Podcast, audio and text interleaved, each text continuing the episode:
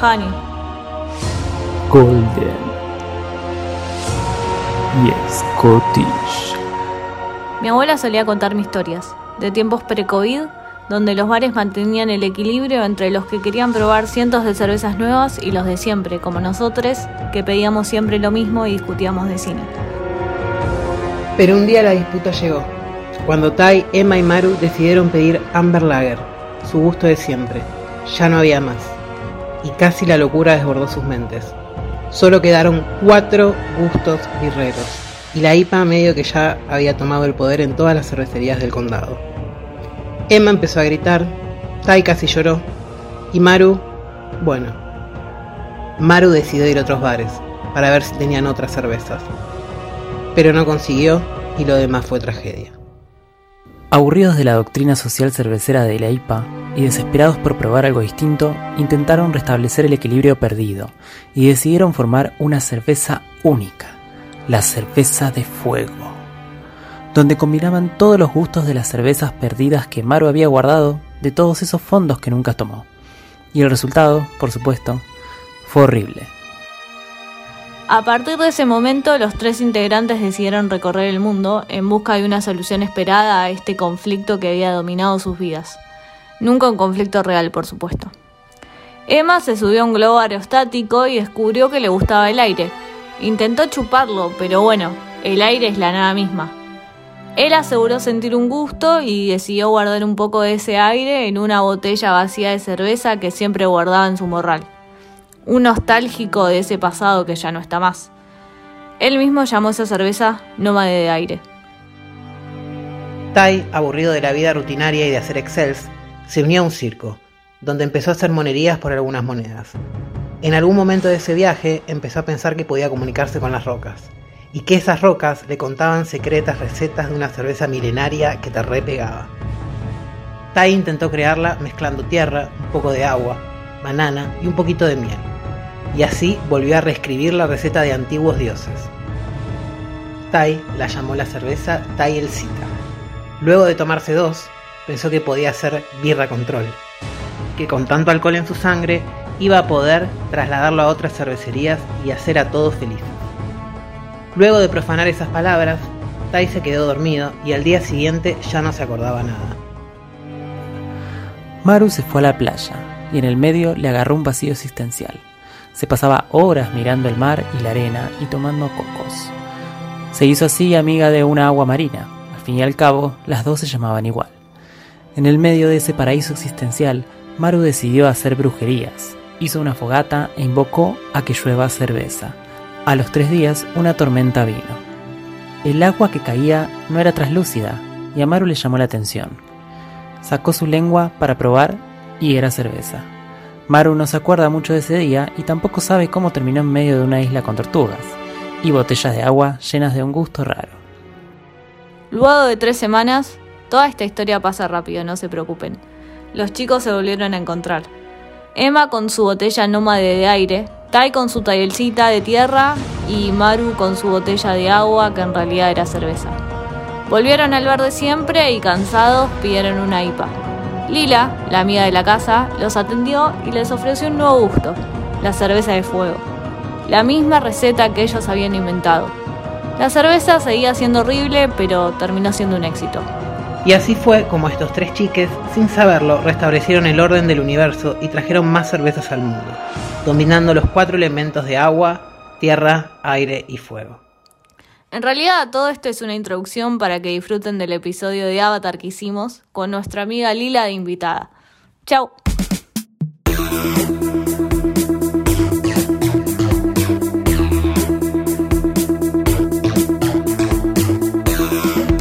Bienvenidos a 24 birras por segundo o 24 BPS, como quieran llamarnos. Mi nombre es Maru y estoy acá con Tai. Hola Tai.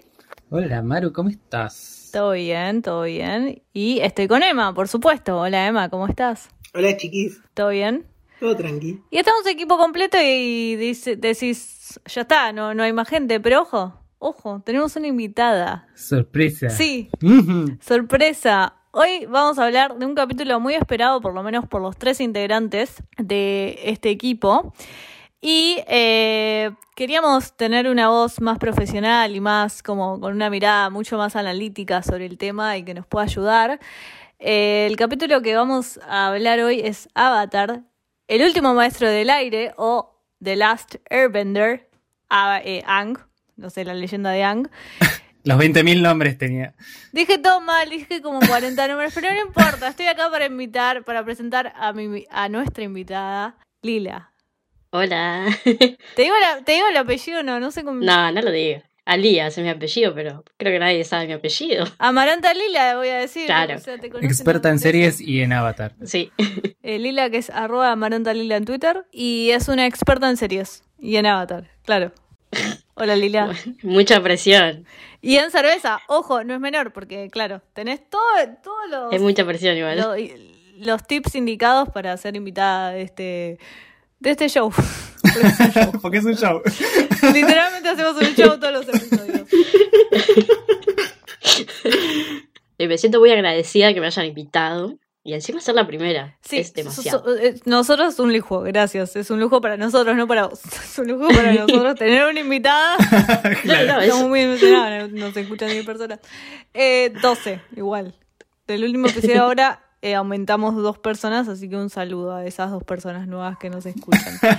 Em, vamos a ir al punto. Vamos a ir al punto. Antes de eh, interiorizarnos en nuestra invitada, vamos a decir que estamos tomando cada uno. Cada uno. Eh, ¿Quién quiere empezar? Levante la mano y yo voy a mencionarlo. Emma levantó la mano. Emma, ¿qué estás tomando? Yo levanté la mano. Estoy tomando, eh, para no cambiar un poquito la cosa, uy, por favor, Campari con agua tónica. No solo se convirtió como en un nuevo vicio, sino que encima era lo único que estaba en la heladera. Clave. Eh, así que bueno, tratando de hacer limones de la vida. O sea, entre Patagonia y el pa- Campari con tónica no, no cambiamos acá, ¿no? Me parece bien. Me parece que somos muy constantes. Bueno, soy muy pajero también para ir a comprar. Y ahora te cierra todo antes de las 8, así que apúrate. Sí, olvídate. Bien, Tai, ¿qué estás tomando? Yo quise seguir en parte nuestras tradiciones, por eso estoy con Amber Lager, pero en vez de Patagonia, esta vez traje Imperial, Ouch. como para cambiar un poco. ¿Estás tomando una Patagonia Imperial? No. no entendiste nada. No, ¿no me entendiste, Maru? Dije que estoy No, no te entendí. en parte siguiendo las tradiciones de Amber Lager, pero en lugar de Patagonia estoy tomando una Imperial. Ah, una Imperial Amber Lager, ok. Claro. Y está bien, qué sé yo. Listo. Yo estoy tomando un té porque estoy mal de la panza y bueno. Eh, viene medio temático al episodio porque en Avatar hay un personaje que toma té y me siento muy identificada. Pero bueno, Lila, ¿qué estás tomando? Yo estoy tomando una sesión IPA, que hay una cervecería. No voy a decir la marca porque no les pagan, así que no lo voy a decir.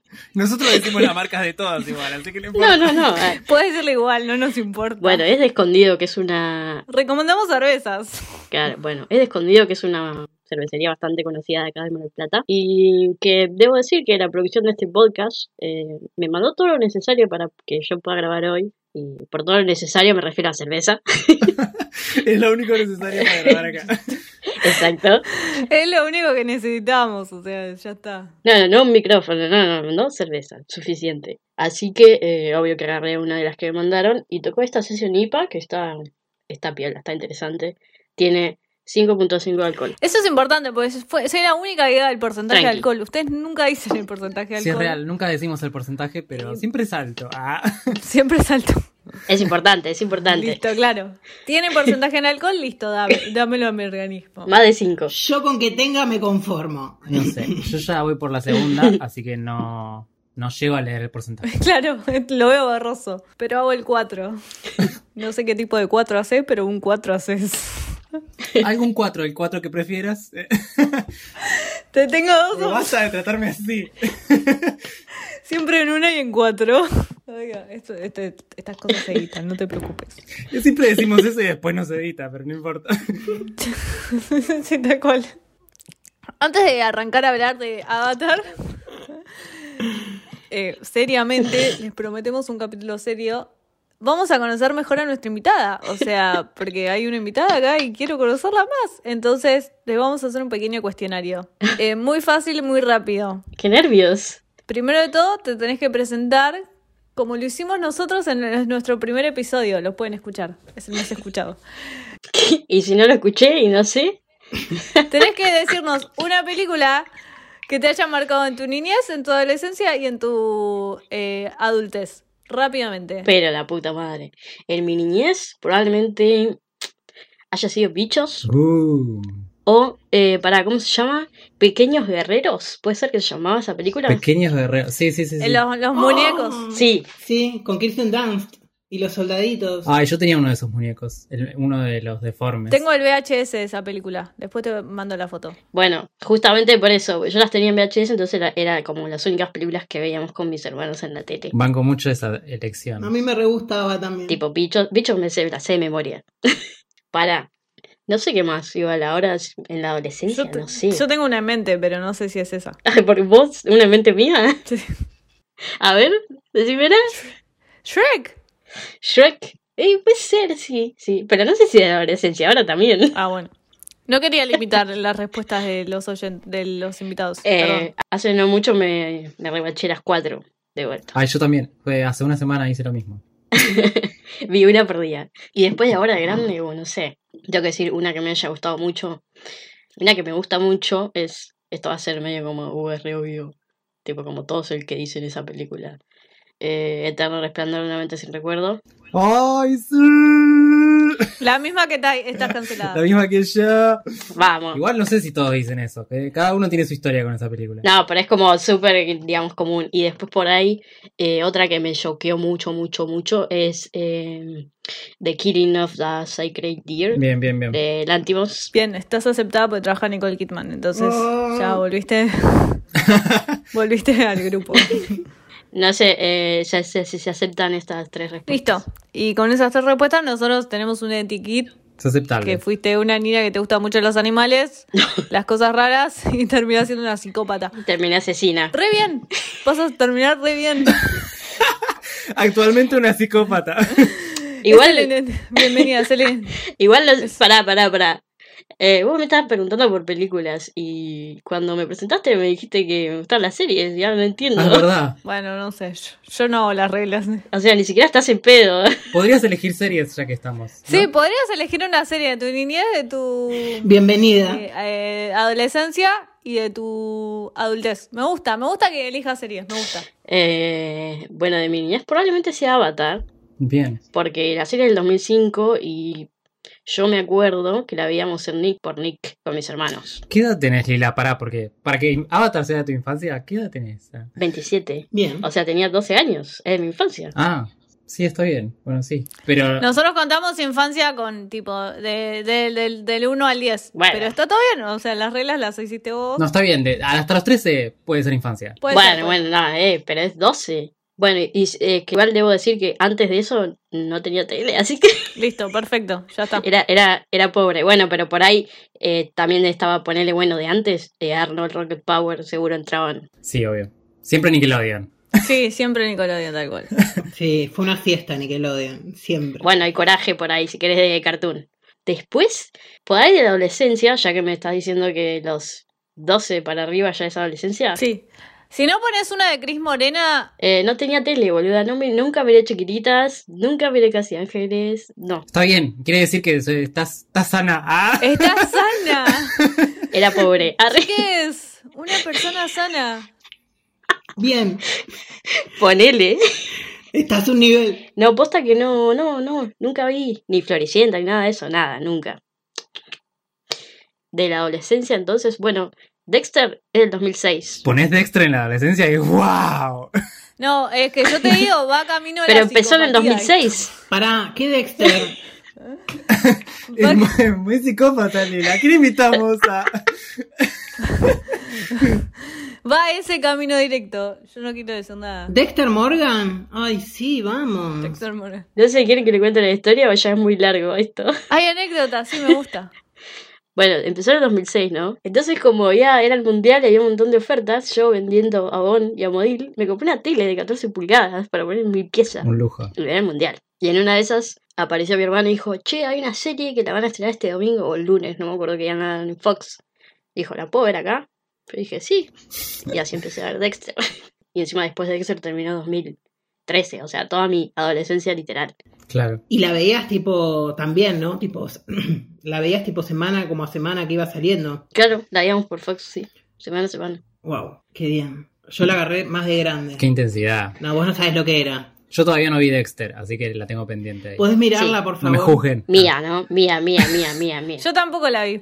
Mía. Pero no, no, eh, la gente no vio tanto a Arabia. O sea, yo no voy a ver, no vio Grey's Anatomy. No hablemos de eso. Continúen. La gente. Pero ahora vuelve. ¿Qué me falta? Y bueno, la serie de mi adultez, probablemente la mejor serie que he visto en mi vida, que es Sid Filander. Oh, sí. Que ahora estamos en un rewatch. Yo estoy atrasado en este momento. Yo también. Por eso estoy desaparecido del grupo porque no, como estoy atrasado no quiero entrar a leer nada. Yo me atrasé al tercer día. Yo no sé si alguien va al día. O sea, solo Lilia y Matt que son re adictos a la serie. No, no, no, hay un par. Hay un par y hay otra gente que no tiene Discord, entonces me habla por Instagram. Guarda. Oh. Ah, bueno, leí. Hay más gente de la que pensábamos rewatchando. Me gusta.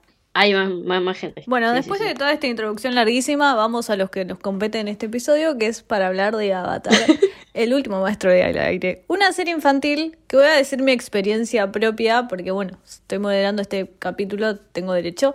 Voy a decir mi experiencia propia. Es una serie infantil que la jugué mucho. Todo el mundo decía está buenísima, está buenísima, está buenísima. La empecé a ver con prejuicio y me terminó cerrando la boca. Literalmente es una serie que habla de un montón de temas, te interpela de un montón de diferentes maneras, tanto como espiritualmente, como mentalmente, como no sé, siento que hice catarsis un poco con la serie. Y quería hablar un poco antes de interiorizarnos en Avatar de cómo una serie infantil puede bajar línea de temas adultos y cómo eh, cada vez más series infantiles se están animando a tomar estos temas de adultos y me refiero a temas de adultos para hablar de política o de mm, ciertas ideas o de mm, amistad o, o- o- La amistad no es un tema de adultos. Marina, No, no es un tema de adultos, ya sé. ya sé. Pero de la política, de la religión, de, de un montón de cuestiones como que tienen un tinte adulto y que siendo niños no, tal vez no te lo eh, cuestionás. Empezás a ver Avatar, esta serie, y decís, che, están hablando de un montón de temas que.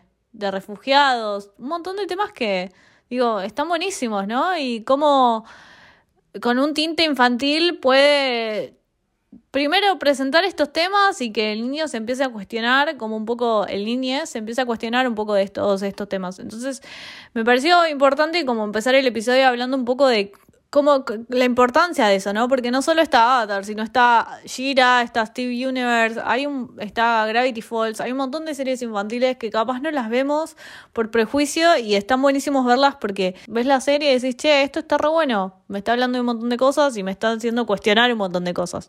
Y eso me pasó un poco con Avatar. No sé a ustedes qué les pasó. Emma, quiero saber vos tu opinión sobre Avatar en general. A mí me gustó mucho, yo la vi de corrido, tipo en tres días.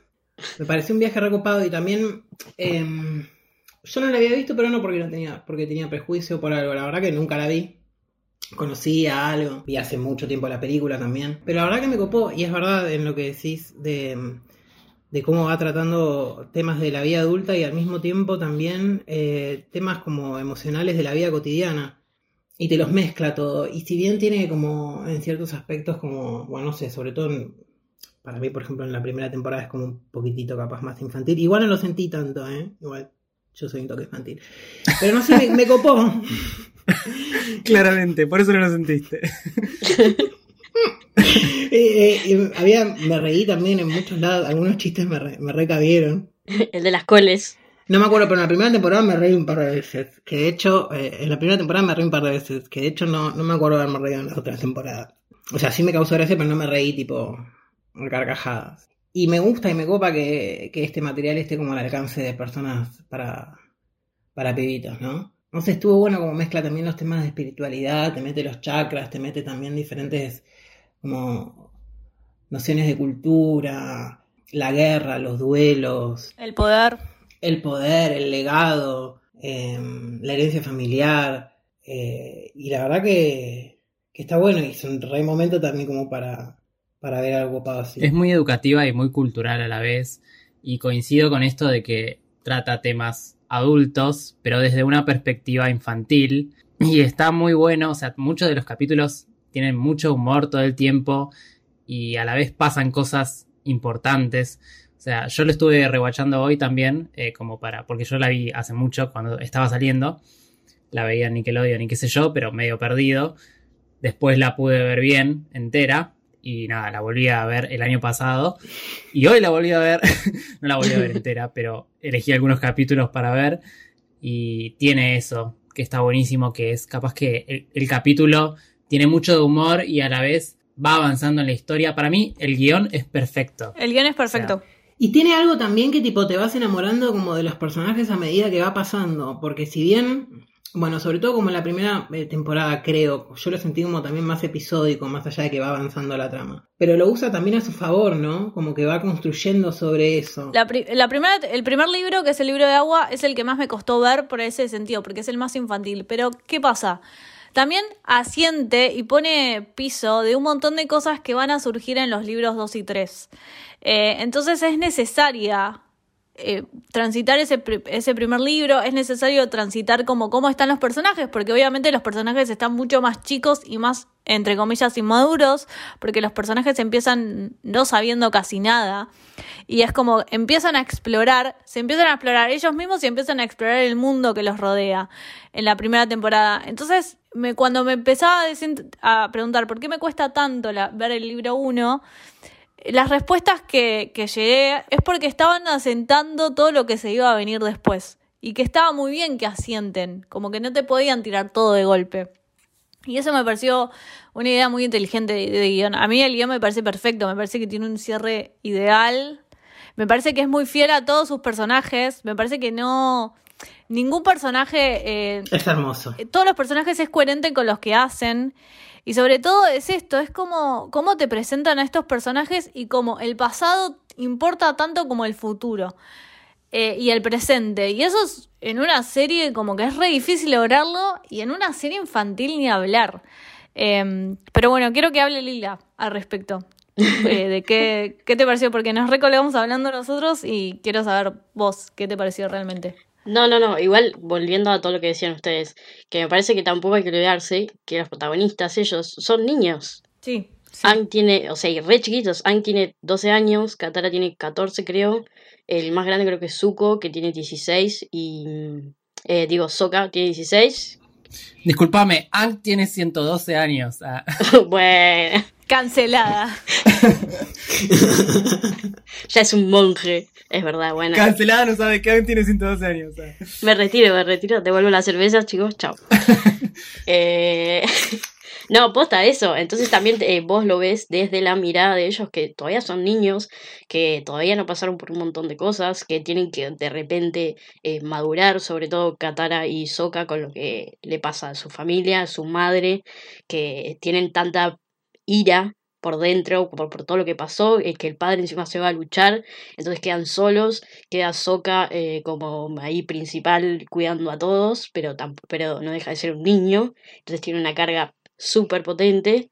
Y después del otro lado tenés a Zuko, otro niño, que por el tener la aceptación de su padre, que lo mandó al destierro, hace lo, lo que sea necesario para capturar al avatar que estaba perdido hace 100 años.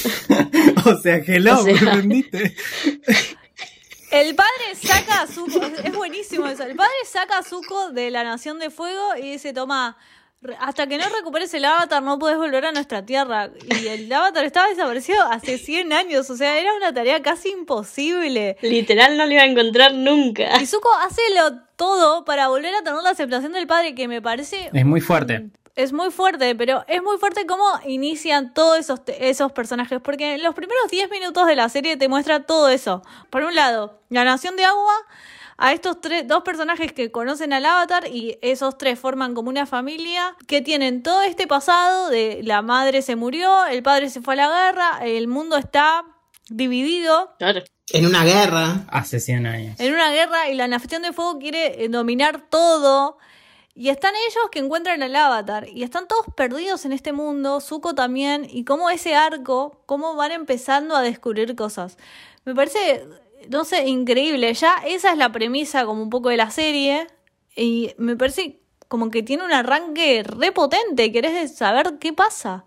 Y después, tipo, mientras van avanzando los capítulos, van avanzando los capítulos, van desarrollando los personajes, como que medio que a mí la serie me, me, empezó a cerrar la boca de una manera impresionante, porque cada capítulo era, hablaba de un tema re interesante. Y no solo los personajes, también la construcción misma del universo, ¿no? Desde la mitología, de los elementos, el propio avatar, cómo se va aprovechando de eso y, al mismo tiempo hacerlo como una aventura de descubrimiento, de recorrer es verdad que la primera temporada es la más episódica, digamos, que tiene como capítulos que cierran en sí mismos, que eso también permite que la gente se sume y está bueno porque cuando sale algo Nickelodeon y qué sé yo, querés que sea más resolutivo y tiene todo el resumen al inicio del capítulo, entonces es como que te ubica rápidamente y que las historias sean autoconclusivas, suma en esa primera temporada. En las otras temporadas son más continuados, hay capítulos dobles, eh, las tramas son más complicadas, más complejas, los personajes están más desarrollados. De hecho, tiene nueve capítulos como mucho de relleno, que decís realmente acá no, no avanzamos un carajo, esto era porque ¿Tanto? pintó, pero la mayoría suma un montón. No, para mí no hay tantos capítulos de relleno. Para mí no, no, para mí tampoco. Para mí tampoco, y si los hay, es como que los van los van echando con esto que es tipo lo, lo copado de la, de la idea de que algo sea episódico también, o sea, lo ideal es como que se disfrute la interacción de los personajes más allá de la historia en sí. Sí. Em, entonces es como que va construyendo sobre eso. Eh, yo la verdad que sí en la primera sentí, pero no tampoco como mucho, pero que siento que en eso, que en eso que, lo va haciendo lo hizo, lo usó a su favor también. Pero en la primera hasta, no sé, poner hasta el capítulo, no sé en qué capítulo ya se, eh, empiezan a decir, bueno, no la puedo dejar de ver, no me acuerdo. Pero no sé, a ustedes, eh, digamos, en qué capítulo decís, bueno, acá ya está, ya me compró, no puedo dejar de verla, porque me estaba acordando, poner el season final, o sea, está bien, tiene que pasar 20 capítulos, ¿no? Pero eh, en el que Soka, la novia, se convierte en luna. O sea, chabón, y habla de todo el balance de, y el yin y el yang, y la oscuridad y la luz, y el bien y el mal, y eso es como ya es me parece como súper poderosísimo y bueno y romántico, obvio. Es hermoso. No, además Soka se enamora de la luna, es como, habla mucho de su personaje. del personaje en sí. Además Soka es el personaje más cómico, es el comic relief del grupo, entonces es todo, todo el tiempo está tirando chistes y lo ves serio. Pero para mí es alto personaje igual Soka. Y no en un punto tampoco cargoso, porque no, cero. en ningún momento fue tipo como molesto, como bueno, ay, va a tirar el chiste. No, la verdad que no me pasó. Tiene un par de momentos, o sea, analizándolo desde hoy, ¿no? Obviamente, lo, lo nombro porque es parte de la evolución del personaje. Tiene un par de momentos machistas, pero porque la tribu Agua tiene eso, y aparte es parte de la evolución del personaje de Soka. O sea, hay un, hay un capítulo en el que en el que él la bardea a Katara diciéndole como que las mujeres tienen que coser y qué sé yo, porque cosen y, y, qué sé yo y qué sé cuánto, y después pasa lo mismo sobre el final con el maestro Paku que le dice que no le enseña agua control porque las mujeres solo aprenden para la sanación, digamos, y no son guerreros. Tiene esa cosa, pero es parte de, la trama, digamos. Bueno, y con la novia también después lo retoma. Pero para mí también eh, Avatar tiene personajes femeninos súper potentes. Súper potentes. No solo Katara, no solo Katara, sino Azula, que aparece en el segundo, en la segunda temporada. Azula. Y toda, todo el séquito que la hacía Azula. Y tiene, y Toff, de hablar de Toff. O sea, tiene personajes femeninos súper potentes. Y eso también me gustó, porque son re iguales a los hombres. Ellos te pelean de mano y malo. O sea, nunca, viendo la serie, nunca sentí como que ser mujer era ser menor que ser un hombre, ponele. Tal vez en los 90 se veía mucho más eso, en los dibujos animados de los 90, pero ahora en el 2000 como que empieza a hacer ese cambio. Que está bueno, es repositivo en la serie. Pero está bueno lo que vos decís, porque es verdad que hay una bajada de línea machista en un punto. Está incluido en la trama, eso, Es parte de la evolución. Es parte de la evolución, total. Sí, sí. Porque aparte le, paran el carro. Creo que hay un par de momentos donde le dicen a. Sí, sí, sí. no seas machista. Sí, Katara se repone. Tipo, no dice la palabra machista, pero sí le dice. Sí. Sos un boludo, básicamente. Vos tenés un boomerang y yo puedo manejar el agua. Gil, Eh, y ese es uno de, los tantos temas que la serie habla también. Algo que mencionamos, que empieza desde la primera temporada y que se va desarrollando mucho más, es el lado espiritual de Ang. Y algo que quiero destacar es que nunca vi en una serie, por lo menos menos una serie infantil, pero nunca vi una serie que se imponga el vegetarianismo de, de, esa forma. Porque Ang no come carne y él mismo lo dice, no, yo no como carne. Me parece re interesante ya plantear esa idea en una serie infantil y el niño decir, mira, Ang no come carne. ¿Por qué? ¿Lo dice desde el principio? Desde el principio, desde la primera temporada. Sí. Hay como tres capítulos que dice que no come. Y eso me pareció súper, o sea, es algo que me llamó la atención y me pareció súper interesante también de otra bajada de línea, de tipo, bueno, hay gente que no come carne y está todo bien, y Ang es uno. Bueno, es budista también. Claro. Claro, pero- por todo su lado espiritual, entonces ahí te abre otra puerta, que es todo el lado espiritual de Ang y cómo se va desarrollando. Y eso también medio que te vuela, a mí me voló la cabeza. Bueno, en, en un en un capítulo habla de los chakras, habla de meditar, habla de un montón de cosas que tipo, por ahí te acercas mucho más en el mundo adulto, pero en el mundo infantil por ahí, por ahí yo me quedo afuera, por, por mi crianza y por mi, mi estructura cultural y socioeconómica por ahí, ¿entendés? Y mi crianza, estoy alejada del budismo. Y una serie infantil que te trae, que te dice, te habla de otras religiones, te habla como de otra forma de pensar. Y eso me, la serie lo tiene y me pareció que estaba re piola. Después podemos pasar al... Del libro 1 hay algo como muy fundamental para decir. No, el libro 1 es la- la primera temporada. Sí, cuando hablamos, cuando decimos libro, hablamos de temporada. Porque son libros, libro agua, tierra, fuego, son temporadas. Libro Agua Sí, Avatar tiene tres libros. y nada más. Sí, porque básicamente Ang es el último maestro del aire y tiene que aprender para ser el avatar a dominar los cuatro elementos. Él solo empieza la serie dominando el aire y tiene que empezar a dominar el agua, la tierra y el fuego. Esos tienen un orden en específico particular que la serie te lo cuenta. Sí, Digamos, el, el opuesto de aire es tierra, pero primero, como que hay un círculo, entonces el, después del aire viene el agua y después del agua viene la tierra y después de la tierra viene el fuego. Entonces en la primera temporada él intenta, empieza a dominar el agua, ya domina el aire, es el único perso- es la única persona que puede llegar a dominar el aire, o sea, nadie le puede enseñar lo que él domina. es el último maestro aire, ¿no? Literal. Digamos. Es el último maestro del aire. Y después, sí, sí.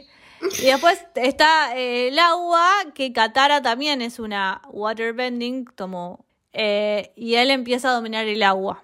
Eh, pero me parece interesante eh, su relación con los otros elementos en la primera temporada, porque en un capítulo tiene un maestro de fuego y él no puede controlar bien el fuego y la termina quemando a Katara. Y él mismo dice, yo nunca más voy a usar el fuego y cómo empieza como a, a tener sus limitaciones. Eso me pareció interesante. Entonces el libro 1 te habla un poco de esto, de toda la nación de agua y cómo Ang empieza a controlar el agua. Eh, y terminando, Y aceptarse a sí mismo como, como y avatar. aceptarse como digamos. avatar, que es todo su camino, digamos, aceptarse. Como todos esos personajes nacen con un legado y van encontrando en su camino el aceptar ese legado o romperlo y crear un legado nuevo también. Creo que ese es el arco que tienen todos los personajes. Y ni hablar de, de Zuko. Ah, podemos hablar también, interiorizar más en el libro 2, pero podemos hablar de Zuko y del tío Airo. Y la importancia de esos dos personajes, eh, que son los dos que están lejos del... Son guerreros, pero que están lejos de la Nación de Fuego, que la Nación de Fuego es donde se pudre todo. Es una relación re linda, que se va creciendo también y vas viendo cómo va cambiando. Además, el tío Airo es un personaje súper sabio. O sea, a mí me re gustó. Sí, aparte como, como agarra tipo la figura de padre para, para con Zuko. Lo trata como un hijo y, y todo el tiempo con Zuko está, ah, quiero buscar el avatar, no sé qué, y el chabón le dice, bueno, relájate, tomemos un tecito, te hago un tecito, y después dice, bueno, pero primero se me acaba de perder la, Sí. la cosa del loto blanco, tengo que ir a jugar al payo, tenemos que ir a buscar esto primero, y el otro re caliente. Pero siempre eh, cuidándolo desde una figura paternal, que después también a lo largo de la serie eh, tenemos un poco más de la historia de Airo y todo lo que, lo que pasó con, con el hijo, con Basinse, con, eh, ¿cómo se llama? El Señor del Fuego y demás, y por qué está con Zuko. Eso también está buenísimo, la, eh, todo lo que nos, se va, nos, nos va explicando de Airo. Que también tiene su legado, tiene su pasado, está en su presente y se preocupa por su futuro. Que creo que todos los personajes están con ese tinte. Y eso está buenísimo. Tiene un desarrollo y una tridimensionalidad en los personajes que es re difícil lograr en una serie. Como que la otra vez estaba viendo esto, estaba viendo un análisis que decía Avatar, el guion perfecto. Y hablaba de todos menos el guion. pero eh, hay algo que marcaba muy bien. Vi el mismo video. Bueno, habló todo menos el guion, habló 10 minutos de ¿Qué? Game of Thrones y comparó Avatar con Nah. Game of Thrones. Y yo decía, pero boludo, tipo, ¿qué? Hablame del guion. Bueno, pero la comparación era que Game of Thrones la caga y, y Avatar es perfecto, fin. Claro. Eso es lo que yo te decía de que es re difícil en una serie como lo tiene Six Feet Under, ponele. Tiene un desarrollo re, consis- eh, re con- eh, conciso de los personajes. Pero Game of Thrones no. Game of Thrones en un momento te plantean un montón de cosas. Y Lost igual, te plantean un montón de cosas y después te hace taca. Bueno, no compares los igual. Y eso que la banco, ¿eh? Pero. Es otra charla igual. La defen- defender a Lost es otra charla. Yo la defiendo, yo la defiendo, pero no vas a comparar igual Game of Thrones con los y Game of Thrones con Avatar. No, bueno, no. Nada más voy a decir que Avatar es una serie perfecta. Partiendo que el contexto de producción es completamente distinto. Claro, Así que sí. cada, cada capítulo de, de Avatar tardaba nueve meses en hacerse y obviamente que estaba súper pensado el guion.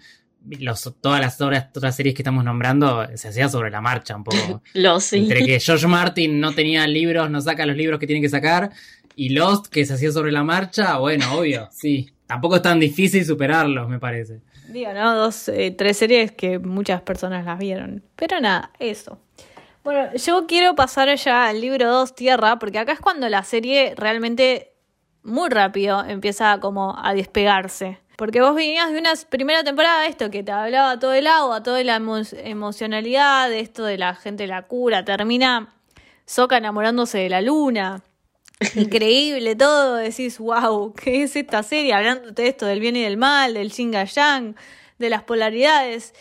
Y empezás una temporada 2 que te habla, bueno, primero de, te habla de, de la Tierra y eh, Ang buscando su, eh, Maestro Tierra. su maes- maestro Tierra, que cuando aparece su maestro Tierra te dejas cerrado porque decís, claro, no, no puede- pueden meter otro personaje tan bueno y te lo terminan metiendo con un giro increíble. Y, eh, y te empiezan a hablar ya más de acá, sí, de, política, de división de clase, de la idea del totalitarismo, y se te empieza a jugar, a meter todo muy heavy. Todo esto embarcado como en la nación de tierra, que es la ciudad de Ba Sing que es una ciudad muy importante. La capital. Eh, en a- la capital, que es una ciudad, parece que todo es perfecto, que fu- funciona como una ciudad ideal, pero mientras más te estás enterrando los pies sobre la tierra, en la ciudad de tierra, Ah. más te das cuenta que no es tanto una ciudad ideal. Eh, y acá es cuando... El sí, sí, chiste, ¿no? me venía perfecto. Tiro chiste, papá. Si alguien lo entendió, mi chiste nerd, genial. Pero nada, me parece que la segunda temporada ya empieza como a bajarte línea de un montón de temas que están buenísimos. Y ahí es cuando, acá es cuando yo no podía dejar de ver la serie. Acá es cuando me decís, sí, Eh. te tengo que seguir viendo porque tengo que saber qué pasa. Aparte en la 2, no solo te presenta, bueno, a Toph, que es la que le enseña a Tierra controla a Aang, que ya es, es uno de mis mejores personajes de la serie, le voy a decir, eh, sino que también te presenta a Zula, que es el antagonista, Ay, sí. y decís, nah, De hecho, no termina, no termina la Sí, primera temporada con de un plano ella, azul. diciendo Sí, algo sí. de sí, papi, obvio. diciendo Sí, algo de papi, voy a rescatar a, a Zuko, Sí, no sí, sé sí, qué. sí. No, porque vos tenés como el, anta- el antagonista, o sea, el antagonista central de la serie como que es eh, el maestro de fuego, Osai. fuego, que es Osai. Como el papá de Zuko, como malo, malo, Osai. Pero después El rey. tenés que tener un como un antagonista medio niño, como el de la edad de Ang, de la edad de Zuko y qué sé yo, y te la meten a Zula, que además te meten a una mujer que tiene control de fuego increíble. Sí, es poderosísima encima, eso. Súper inteligente, muy manipuladora. Amo. Eso, manipuladora, inteligente. Su signo es Leo. Eh, tirando todo. La Leo. Dato. No, de hecho lo que, lo que me sorprende es que va es por ahí que personaje. Zuko no estaba pensado como un personaje, lo metieron como a último momento porque el Señor del Fuego como antagonista grande, adulto, no funcionaba. Entonces lo metieron a Zuko y realmente es uno de los mejores personajes, ya lo sabemos. O sea, todo su arco de, Es- de redención es Es perfecto. el mejor personaje. Para mí, Zuko es de los mejores personajes. Después podemos hacer un top 5 de personajes cada uno. Pero para mí, Zuko es injusto. es injusto para los otros personajes lo buen personaje que es y cómo su arco está tan bien pensado. Justo leyendo cosas, eh, leí tipo, Zuko es todo lo que Kylo Ren quería ser. Kylo Ren. Sí. Uh, recontra. Sí. Re sí.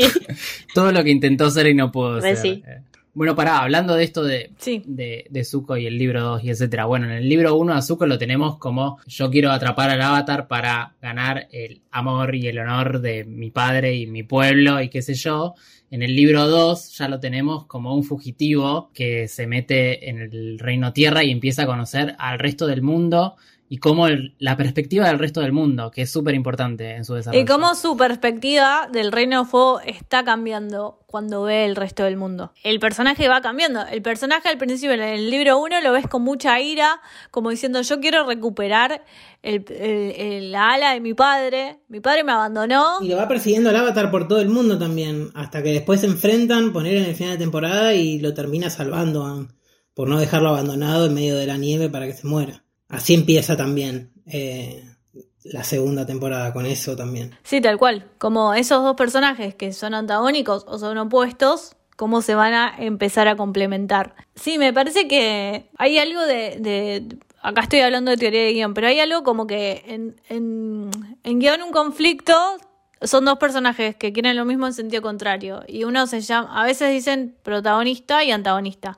Pero en este caso, estos dos personajes están como enfrentados y quieren lo mismo en sentido contrario.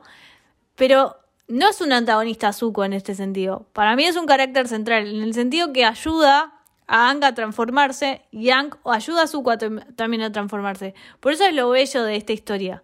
Como que dos personas que se odian se terminan como, o no, no se odian, pero se, se enfrentan en un principio, se terminan complementando y ayudando mutuamente. Y me parece que ese arco y ese mensaje que quiere dar la serie es hermoso.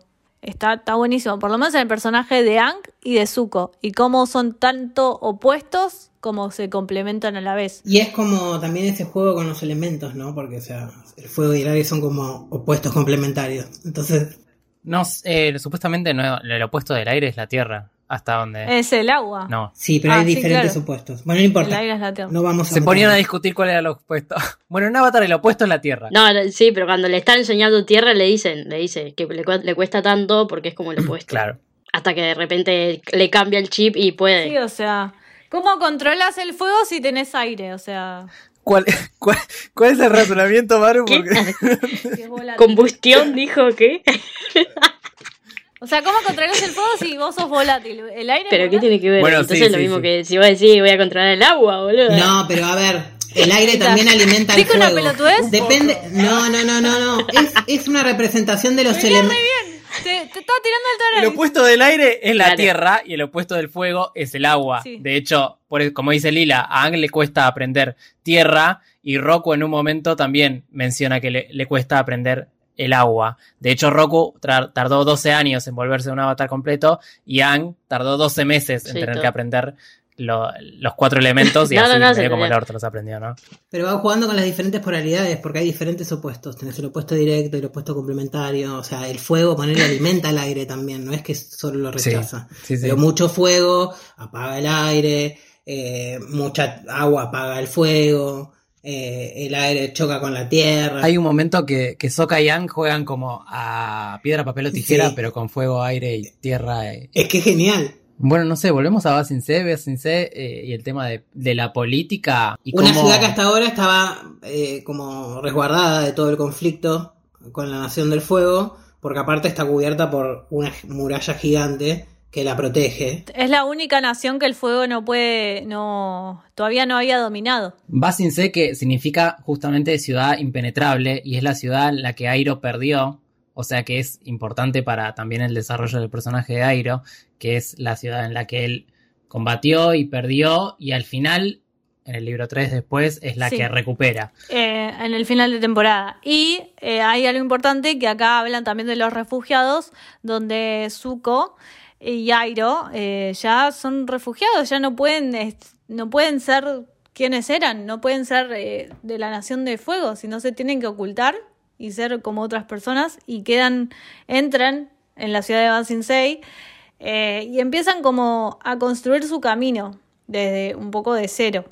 Eh, pero empieza con todo esto de la mística del té y ellos tienen como una, una casa de té y como Zuko va empezando a conocer diferentes personajes y como estos Ang y su gang por un lado y Zuko y Airo por el otro en Sing Se empiezan también a recorrer su, su camino. Me gusta también cómo van integrando a otros personajes que quedaron en algunos capítulos, no colgados, pero porque pasan por diferentes lugares.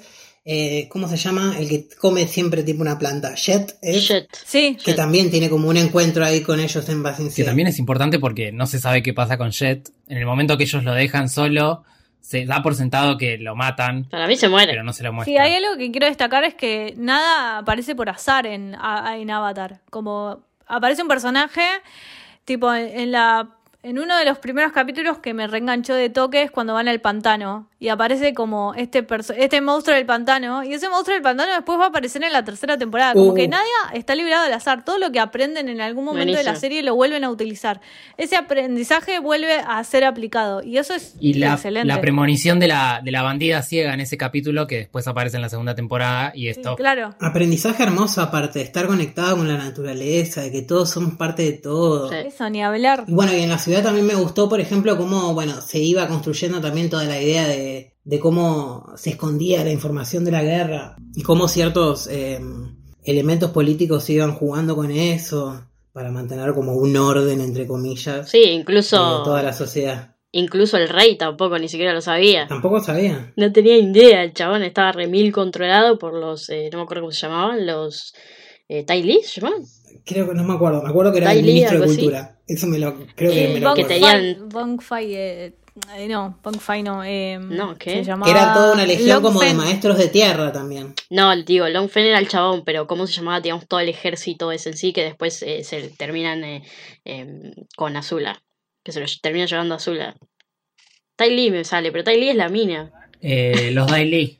Los Daily. Dai Li, Dai Li, Dai Li, sí. Bueno, esos tenían todos controlado la, eh, la ciudad y hacía todo lo que querían y después también te vas enterando que incluso le hacían un lavado de cerebro a la gente para que no lo sepan. O sea, incluso el chabón captura a Appa. O sea, no.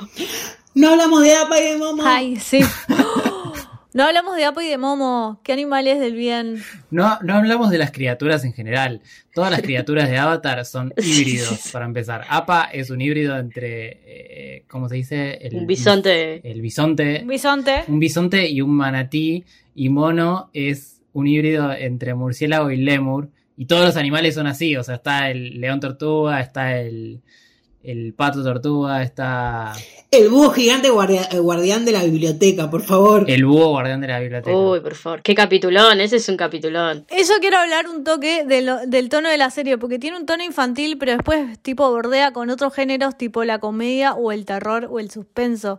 El búho ese me dio un miedo, boludo. Yo, tipo, me dio miedo viéndolo ahora de grande, pero decía, de piba esto me hubiera dado un cagazo tremendo. Y me encanta cómo la serie se va oscureciendo. Cuando van a la biblioteca gigante y ves el búho, y después cuando...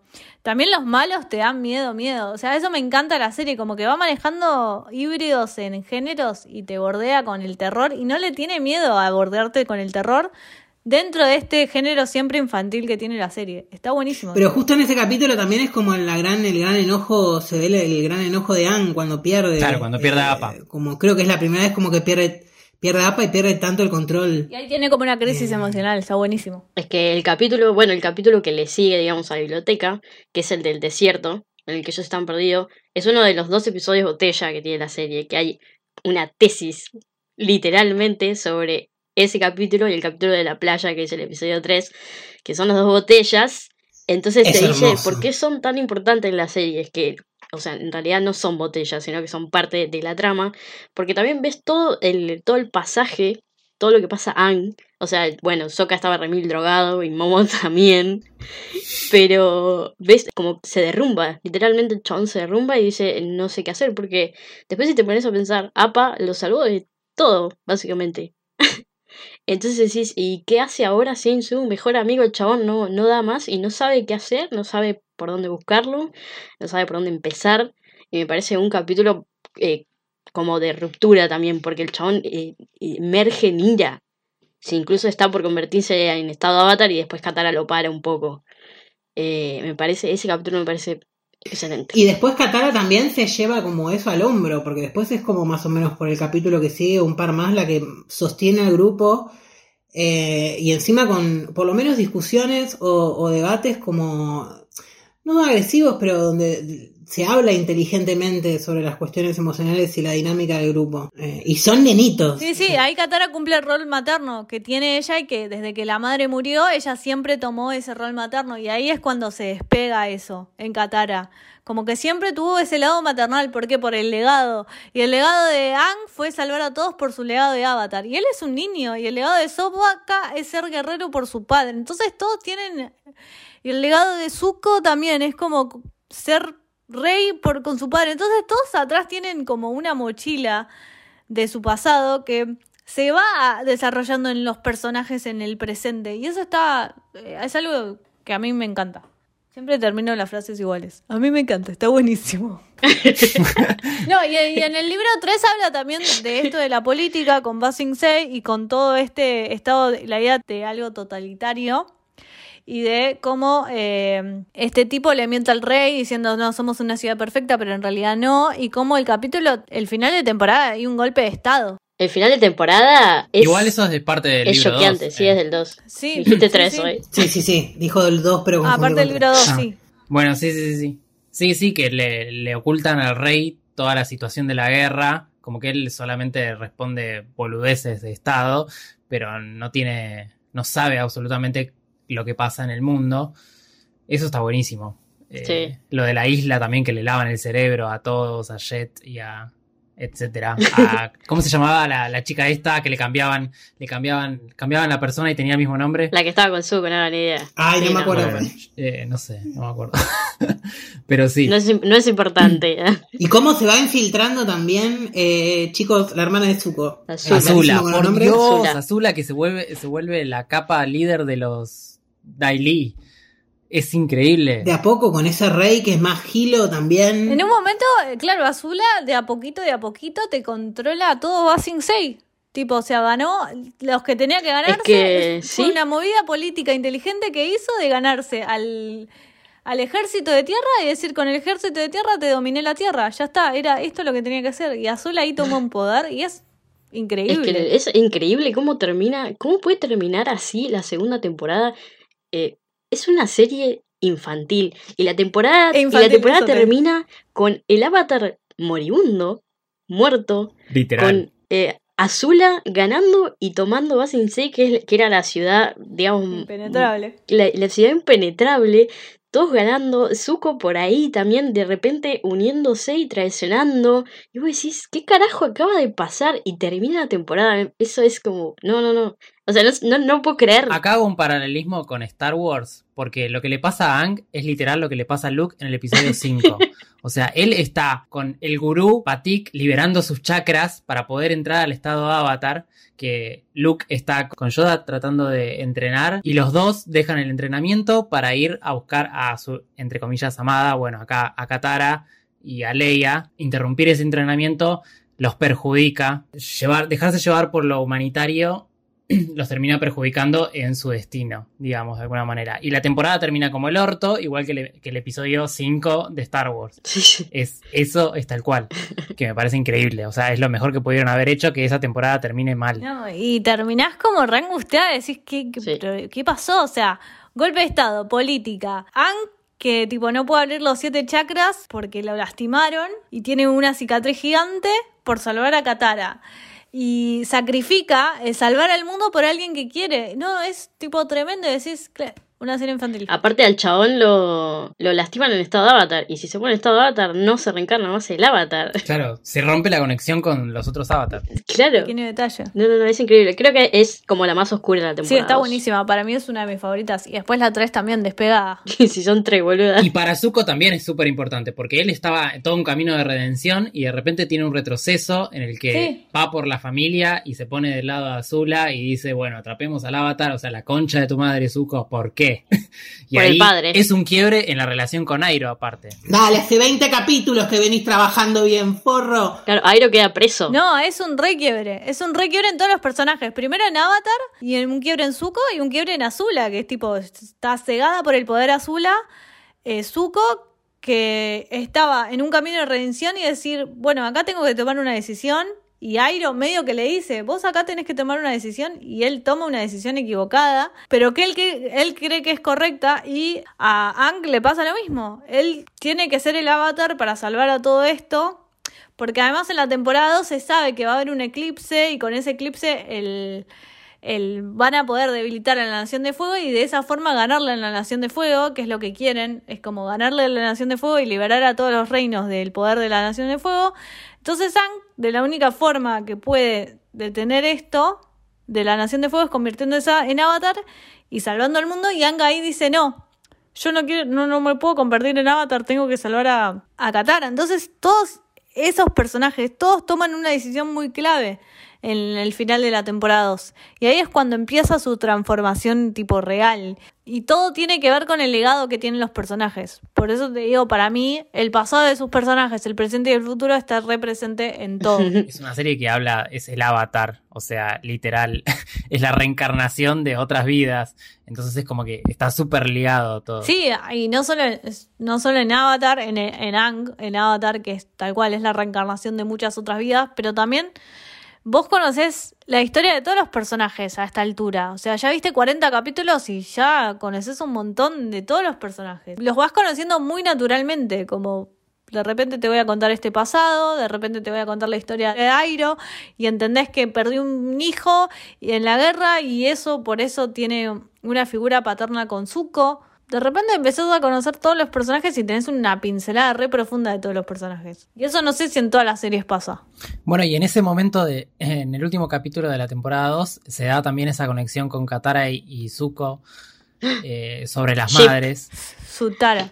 El ship. Sí, bueno, también que hay un ship ahí, medio, medio que lo- los guionistas estuvieron jugando con que con eso. Los guionistas La gran eran Harry Potter, Sutara. tipo, querías a Harry y Hermione y querías a Zuko y a Katara, pero sabías que iba a terminar con Ang, ¿entendés? Como- Lamentablemente. bueno, pero ahí hay como un momento de empatía. No sé cuál preferirían ustedes. No compré, ¿eh? No me terminaron de vender esa relación igual. Sutara. Cara, obvio, Sutara. Zuko y Katara, me estás jodiendo. Obvio. Agua y fuego, ¿sabes lo que hago con eso? Nosotros seguimos página de Instagram que dice Ship Sutara Forever. O sea, Hasta el 2000, o sea, es increíble que sea vigente ese ship después de años de que la serie haya terminado. Bueno, lo jugaron a propósito. eso. no, pasa que ponele, el año pasado subieron toda Avatar en Netflix eh, de Estados Unidos. Entonces el año pasado también fue como un auge y todos en pandemia como que la empezaron a ver todos de nuevo. Yo la vi como en la segunda parte de la pandemia. En la segunda temporada de la pandemia. Claro, mi fase 1 nunca terminó. Libro 2.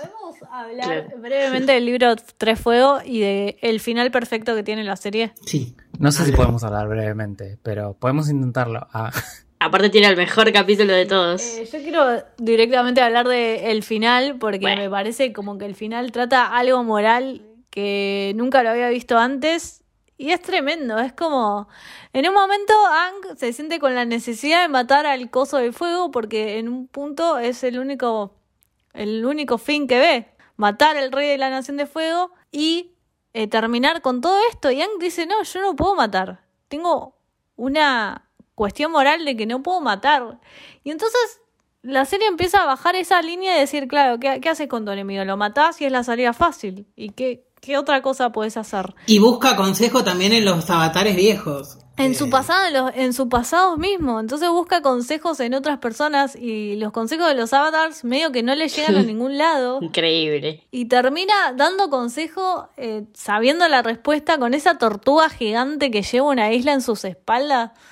Que es tipo tremendo. Y Ang decide sacarle el poder que tiene la persona. Y es como tan simple, o sea, yo en un momento me preguntaba, ¿cómo va a ser este final? Porque la verdad que no se me había ocurrido cómo podía llegar a este final. Y era tan simple como sacarle el poder a una persona. Y es como, claro, sin tu poder no sos nada, no puedes hacer nada. Y ese es el final de Avatar. Y es como, ¿qué? Llorando todo el capítulo último. Aparte, después termina y tenés a Zuko, el Señor del Fuego. Entonces, como te, todas las Naciones Unidas. Y vos decís, no. Es hermoso, yo lloré como un bebé. Naciones Unidas, tenés el, todo el tema del daddy issue de Zuko, de que finalmente aprende en la última temporada a ayudar a Ang. A mí me causó mucha gracia ese momento en el que le consulta a los avatars y en un momento tira, yo sabía que no le tenía que preguntar a Kyoshi, porque... Sí, sí, sí, sí. A Kyoshi. Eh, y de hecho le preguntaban a la budista y también, como que todos le tiraban que tenía que matarlo. Sí. Eh, de alguna manera, ¿no? Indirectamente le, le terminaban diciendo lo mismo y el que terminó siendo más sabio fue la, el león tortuga. Me gustó mucho el final, debo decir que es perfecto realmente. Es perfecto, además, cómo se terminan las líneas de temporada. Azula, que está tan eh, cegada de poder, Termina siendo como una guerrera. Es mucho menor, pero chocha con su guerrera. Y esa pelea que tienen con. No solo con su hermano, pero sino con Katara.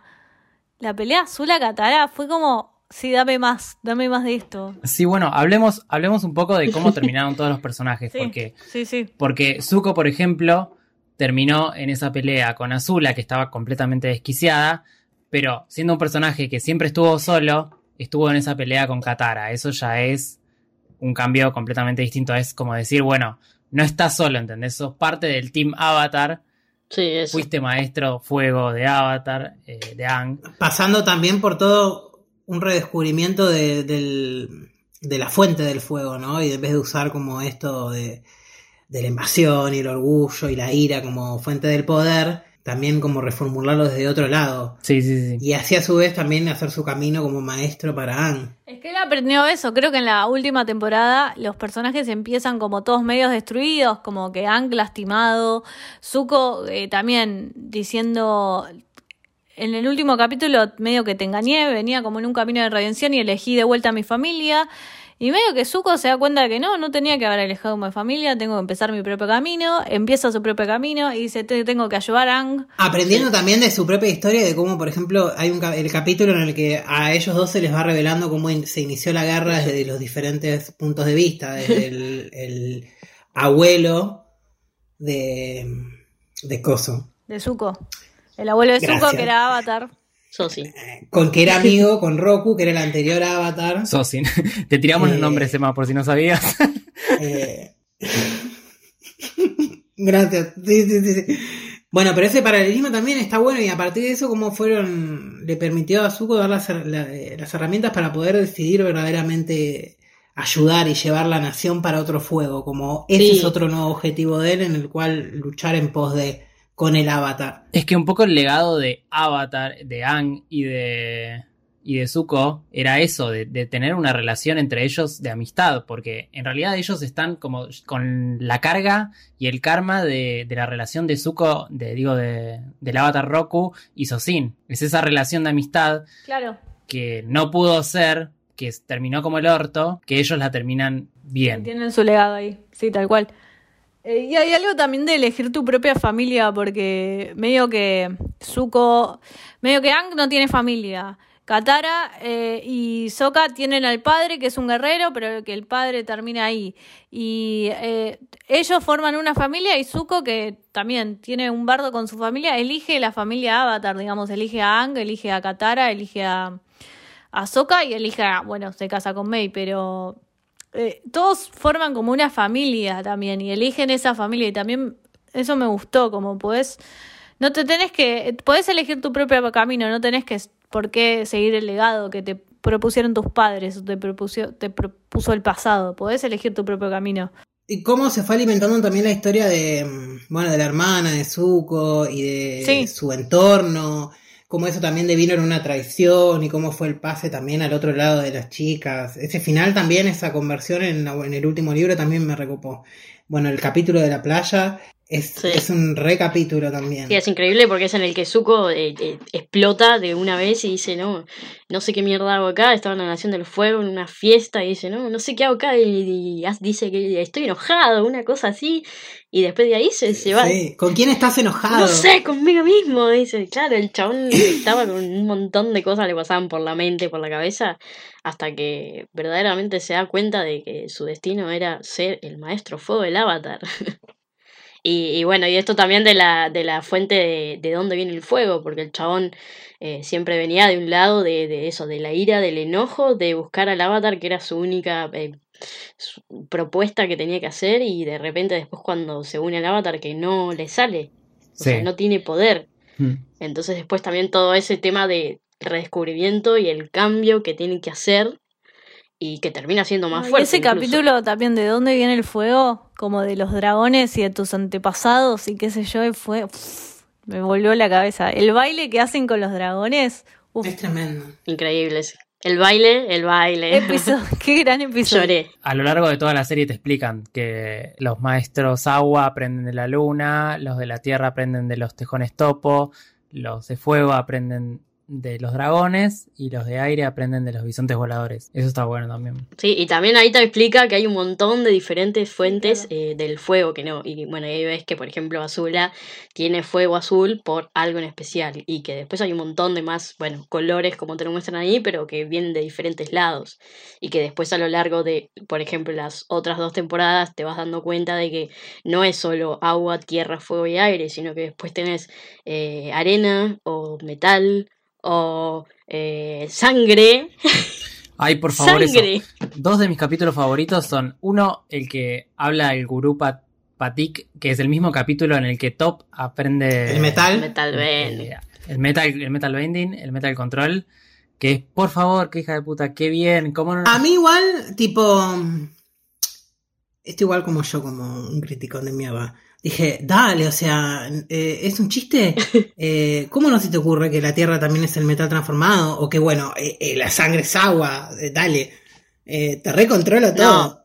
Pero el tema es que ponele top. No, eh, para, el capítulo de Blood Bending la sí, rompe toda. Increíble. La rompe toda, la rompe toda. Es uno de mis mejores capítulos. El de la titiritera es increíble, por favor. Es muy bueno. Le da un poco de gris también a las distintas tribus, porque es como, tenés una, Bruja. tenés una maestra agua, que es titiritera, que es un capítulo de terror, que es una bruja. Es ¿entendés? increíble, sí, sí. Y sí. termina también obligada a usarlo, ¿no? Como que también imprime como en esta onda de terror del capítulo. Porque termina doblegada a algo que no quería hacer. Que es Katara lo aprende y no lo quiere usar, ¿entendés? Pero es importantísimo. Pero lo usa. No, bueno, está, no la estoy juzgando, estoy describiendo tipo lo que pasó. Lo usa en ese capítulo nada más igual. No lo vuelve a usar. No. No, después lo usa cuando, cuando va a buscar al que mató a la madre, lo usa. Y después en el final ¿En también lo el usa. final lo usa? ¿No usa agua nada Al más? final lo usa. Sí, No. ¿Contra Azula decís? no, no, no lo usa. Lo usa una vez contra Azula muy ahí y creo que está con Zuko que la mira como diciendo, ¿qué hiciste? No, mentira, con Zuko no. Con Zuko es eh, cuando va antes, eh, que ahí agarra al chabón este de- que había matado a la madre. Sí, ahí sí. Eh, creo que creo que es Sokka. Creo que está con Sokka. Ah, sí, cu- cuando mata a la madre, sí, que va... mm, Sí, bueno, y ahí está el perdón siempre puesta en la serie, como Bueno, ahí lo el perdono. perdón sí, y también Dándole un cierre a toda la ira también de Katara, ¿no? De esos años. De... como que todos los personajes terminan cerrando su herida Sí. y la transforman en, en algo como repositivo, Sí. como en algo de esperanza. Eso está bueno de la serie también. Para terminar... Yo tengo un par de Sí, datos de- un- Tírame datos. Un par de datos de color. que capaz que no suman un carajo, pero no importa. Eh, Sokka se enamora de la luna, de la princesa luna que se llama Yue, que significa luna en chino, y Suki significa luna en japonés. Una. Te lo tiro así. Me sirve. Eh, otro, Ah, las, do- las dos, o sea, sus dos novias. claro, las dos son las lunas y son- las dos son las novias. Eh, después el monje Shiatsu, que es el, Ah. el maestro de Ang, De aire. claro, de aire, está basado en el Dalai Lama, que se llama Tenzin Shiatsu, y que después en Korra vemos que hay un personaje que se llama Tenzin también. Sí. Spoiler. Spoiler. Menos mal que no dijiste quién. Spoiler, no dije nada, bueno, no importa. Eh, también lo que pasa con el Dalai Lama, hacen una especie de proceso, igual que como vemos en Avatar, que eligen a partir de objetos y se dan cuenta quién es el avatar, hacen lo mismo con el Dalai Lama y el Pachen Lama, que es otra entidad religiosa importante. Eh, después en la intro, viste que están, nombran los cuatro elementos y los, las siluetas de los maestros. Es Paku, que es el maestro agua que le enseña a Aang y a Katara. Sud, que es el maestro tierra que le enseña a Roku. Azula en fuego y Ang, va, calculo que es Ang porque es pelado, qué sé yo, quién sabe, pero calculamos que es Ang en aire y aparece el avatar Roku.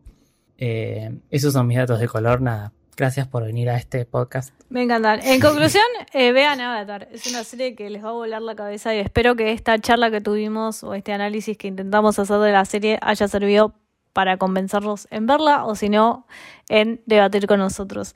Y antes de irnos, obviamente tenemos la anécdota de borrachera. Eh, no sé, Lila, ¿querés empezar? ¿Sabes qué es la anécdota de borrachera? Prácticamente es decir una película que es tan mala que querés no acordarte, como una anécdota de borrachera. Pero ya me diste el pie, o sea, no necesito ni pensarlo, porque es obvio que es la película boluda de Avatar. O sea, creo que todos vamos a hablar de eso, por eso. Eh, hablemos brevemente de la película de Avatar que hizo M. Night Shyamalan. Una película que no respeta para nada la serie y que creo que es un collage de cosas que no tienen sentido, de momentos importantes de la serie que no tienen sentido. La película, yo vi media hora y la apagué. Dije, esto no es para mí. Chau. Yo creo que fui al cine a verla, pero la vi una sola vez y no la vi nunca más, obviamente, así que por suerte no me la acuerdo, solo me acuerdo que Zuko era Dev Patel y me dio mucha gracia. Pésimo cast. Bueno, yo por ejemplo la había visto antes de ver Avatar hace mucho tiempo y tipo me Uh. pareció horrible, pero había como cosas que me gustaban, que terminaron siendo eh, cosas que bueno, son de la serie. Y después de ver la serie quise verla de nuevo. Y la verdad que, que fue tipo terrible, o sea, era, es peor viendo la serie, porque ves como, como lo lindo del mundo se va como eh, medio bastarizando y tipo hasta la conexión con los personajes y la relación se va mutando, hasta lo eh, eh, expositivo termina siendo como vómito en medio de escenas, queriendo tipo meter todo, no sé, fue muy, muy no. Bueno, yo iba a decir otra película, pero ya que estamos, hagamos colectivo y digamos la misma película. Total, estoy de acuerdo. Eh, sí, es muy mala. Eh, a mí me pareció, la volví a ver porque dije, ya sé que es mala, pero la voy a volver a ver para si realmente, a ver si es tan mala como pensaba. Y sí, lo es. De hecho, es como, es casi como un tráiler. O sea, es un tráiler porque es, De la serie. sí, Yo no pude ver más de media hora, te juro por Dios, no lo pude ver más de media hora. O sea, me pareció tan mala. No, de repente era un, un. A ver, además lo ves a Momo pésimo. Lo ves a él haciendo como los, los movimientos de aire pésimos. los efectos no convencen para nada. Ves los efectos especiales Sí, pésimos y lo ves a Dead Patel haciendo suco y yo dije ahí, acá la apago. Acá la- y además Airo, el que hace de Airo no es Airo. ¿Sabes qué? No. Sí, es no, Airo, ese no, es, no es Airo. pero no me molestó tanto ese cast. O sea, en general el cast es malo, pero en particular el de Airo, digo, como que tenía cierta empatía, eh, un poco.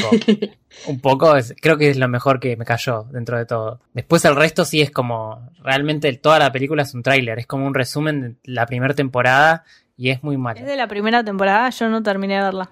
Sí, sí, sí, porque termina en la, es solo de la primera temporada. Sí. Ah, bien, bárbaro. O sea, seguro tenían pensado hacer una trilogía y como fui tan chota dijeron, no, amigo. No, no. Ni en pedo una trilogía, por favor, no. Pero bueno, esto fue todo 24 birras por segundo. Gracias por escucharnos. A todas aquellas personas que nos escuchan, que los conocemos a todos. Eh, y nos pueden seguir en redes sociales, en Twitter y Instagram, como arroba 24bps. Lo pueden seguir a Tai en. Eh, en Tayel, Nicolás con doble N, creo que Ya está borracho. en Twitter y en Instagram, Tayel.nicolás. ¿Ya está borracho? Ah, para, para. También quiero mencionar a nuestro artista invitado en este episodio, que fue Beto Ledes, que hizo el arte de tapa, la portada de este episodio. Eh, lo pueden encontrar en Instagram como arroba Beto Ledes. Hace unos dibujos hermosos, así que vayan a chusmear. A Emma lo pueden seguir en dos, dos arrobas re complicados. ¿Lo querés decir? Eh, arroba eh, el niño torpe en Twitter y arroba la insoportable mansitud de ser en Instagram. A Lila lo pueden encontrar en Eh, yo, eso es fácil, soy arroba Amaranta Lila en todos lados, en Twitter, en Instagram, Letterboxd, en el Ali del banco también, soy Amaranta Lila si quieren. Transferencia. Yendo. Eh, esa es la gente que queremos, simple. Y a mí me pueden eh, seguir en arroba marupanelo también, en todos, eh, menos el CBU, menos el alias del banco, en todo lo demás me pueden seguir. Creo que tengo casi todo, pero bueno, búsquenme. Eh, gracias por escucharnos, nos vemos la próxima. Chau, chau. Chau, chau. Chip, chip.